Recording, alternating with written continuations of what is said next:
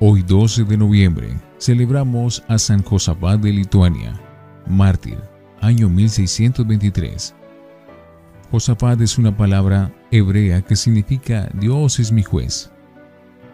La nación de Lituania es ahora de gran mayoría católica, pero en un tiempo, en ese país la religión era dirigida por los cismáticos ortodoxos que no obedecen al sumo pontífice.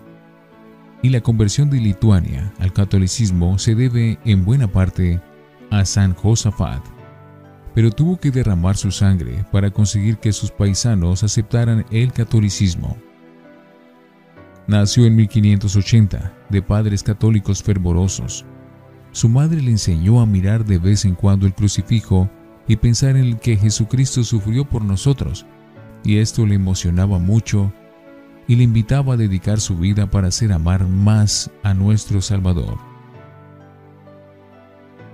Una herencia por otra.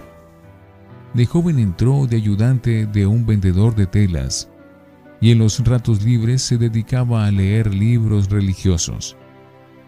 Esto le disgustaba mucho al principio al dueño del almacén, pero después, viendo que el joven se dedicaba con tanto esmero a los oficios que tenía que hacer, se dio cuenta de que las lecturas piadosas lo llevaban a ser más bueno y mejor cumplidor de sus deberes. Y tanto se encariñó aquel negociante con Josafat, que le hizo dos ofertas, permitirle casarse con su hija y dejarlo como heredero de todos sus bienes. El joven le agradeció sus ofrecimientos, pero le dijo que había determinado conseguir más bien otra herencia, el cielo eterno y que para ello se iba a dedicar a la vida religiosa. Buenos consejeros. Para su fortuna se encontró con dos santos sacerdotes jesuitas que lo fueron guiando en sus estudios y lo encaminaron hacia el monasterio de la Santísima Trinidad en Vilma, capital de Lituania, y se hizo religioso, dirigido por los monjes basilianos en 1604. Al monasterio lo siguió un gran amigo suyo y personaje muy sabio, Benjamín Rubsky, que sería en adelante su eficaz colaborador en todo. Empieza la batalla. En 1595, los principales jefes religiosos ortodoxos de Lituania habían propuesto unirse a la Iglesia Católica de Roma, pero los más fanáticos ortodoxos se habían opuesto violentamente y se habían producido muchos desórdenes callejeros.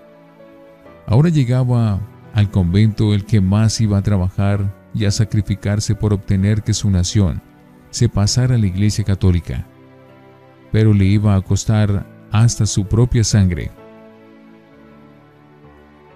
Vida austera y santa. Josafat fue ordenado de sacerdote, pero su vida siguió siendo como la del monje más mortificado muchas horas cada día y cada noche dedicadas a la oración, lectura y meditación en las sagradas escrituras y en los libros escritos por los santos.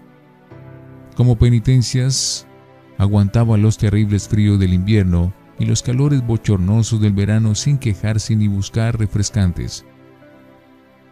Cuando lo sorprendía una espantosa tormenta de lluvias, truenos y rayos en pleno viaje, lo ofrecía todo por sus pecados. Cuando los pobres estaban en grave necesidad, se iba de casa en casa pidiendo limosnas para ellos.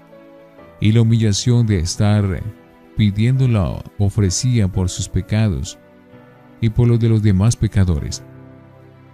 Pero su especial mortificación era soportar las gentes ásperas, incomprensivas, sin demostrar jamás disgusto ni resentimiento. Superiorato difícil.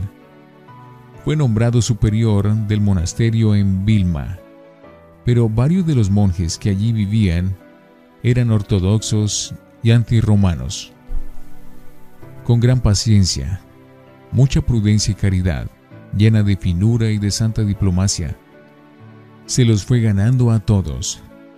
Ellos se dieron cuenta de que Josaphat tenía el don de consejo y le iban a consultar sus problemas e inquietudes, y sus respuestas los dejaban muy consolados y llenos de paz. Con sus sabias conferencias, los fue convenciendo poco a poco de que la verdadera iglesia es la católica y que el sucesor de San Pedro es el sumo pontífice y que a él hay que obedecer. Con razón los enemigos de la religión lo llamaban ladrón de almas. Los perros rabiosos. Como jefe de los monasterios tenía el deber de visitar las casas que pertenecían a la religión. Una vez fue a visitar oficialmente una casa donde vivían unos 200 hombres que decían que se dedicaban a la religión pero que en verdad no llevaban una vida demasiado santa. El jefe de esa casa salió furioso a recibirlo con unos perros bravísimos, anunciándole que si se atrevía a entrar allí, sería destrozado por esas fieras. Pero el santo no se acobardó. Les habló de buenas maneras y los logró apaciguar. Ellos habían determinado echarlo al río, pero después de escucharlo y al darse cuenta de que era un hombre de Dios, santo y amable, aceptaron su visita. Se hicieron sus amigos y aceptaron sus recomendaciones. Las gentes decían, ahora sí que se repitió el milagro antiguo. Daniel fue al foso de los leones y estos no le hicieron nada. Arzobispo En 1617 fue nombrado arzobispo de Polos, y se encontró con que su arzobispado estaba en el más completo abandono. Se dedicó a reconstruir templos y a obtener que los sacerdotes se comportaran de la mejor manera posible. Visitó una por una todas las parroquias, redactó un catecismo y lo hizo circular y aprender por todas partes. Dedicaba sus tiempos libres a atender a los pobres e instruir a los ignorantes. Las gentes lo consideraban un gran santo. Algunos decían que mientras celebraba misa se veían resplandores a su alrededor. En 1620 ya su arzobispado era otra cosa totalmente diferente. Empieza el Calvario. Pero sucedió que un tal Melesio se hizo proclamar de arzobispo en vez de Josafat, mientras éste visitaba Polonia y algunos revoltosos empezaron a recorrer los pueblos atizando una revuelta contra el santo, diciendo que no querían obedecer al Papa de Roma. Muchos relajados se sentían molestos porque San Josafat atacaba a los vicios y a las malas costumbres. El martirio. En 1623, sabiendo que la ciudad de Vitebsk era la más rebelde y contraria a él. Dispuso ir a visitarla para tratar de hacer las paces con ellos.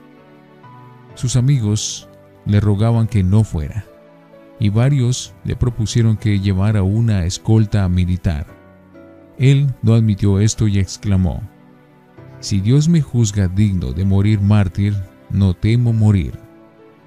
El recibimiento fue feroz, insultos, piedras, amenazas cuando una chusma agresiva lo rodeó insultándolo.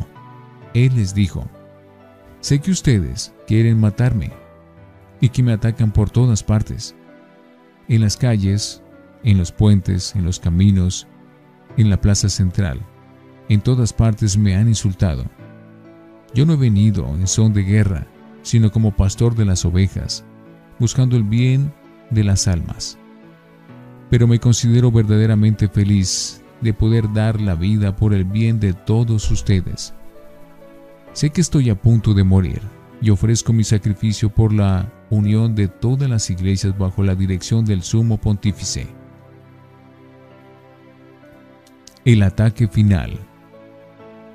Los enemigos se propusieron poner una trampa al santo para poderlo matar. Le enviaron un individuo que todos los días llegaba a su casa, mañana y tarde, a insultarlo. Al fin, uno de los secretarios del arzobispo detuvo al insultante para que no faltara más al respeto al prelado. Y esta era la señal que los asesinos buscaban.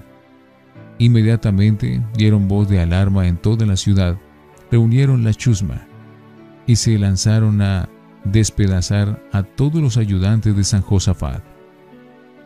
Cuando él vio que iban a linchar a sus colaboradores, salió al patio y gritó a los atacantes, Por favor, hijos míos, no golpeen a mis ayudantes, que ellos no tienen la culpa de nada. Aquí estoy yo para sufrir en vez de ellos. Al oír esto, los jefes de la sedición gritaron, Que muera el amigo del Papa, y se lanzaron contra él.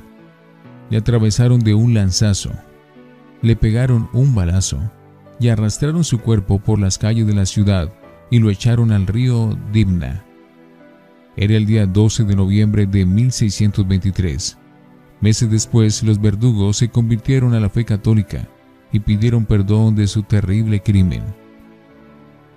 El Papa ha declarado a San Josafat patrono de los que trabajan por la unión de los cristianos. La sangre de los mártires es semilla de nuevos cristianos. San Josafat de Lituania, ruega por nosotros.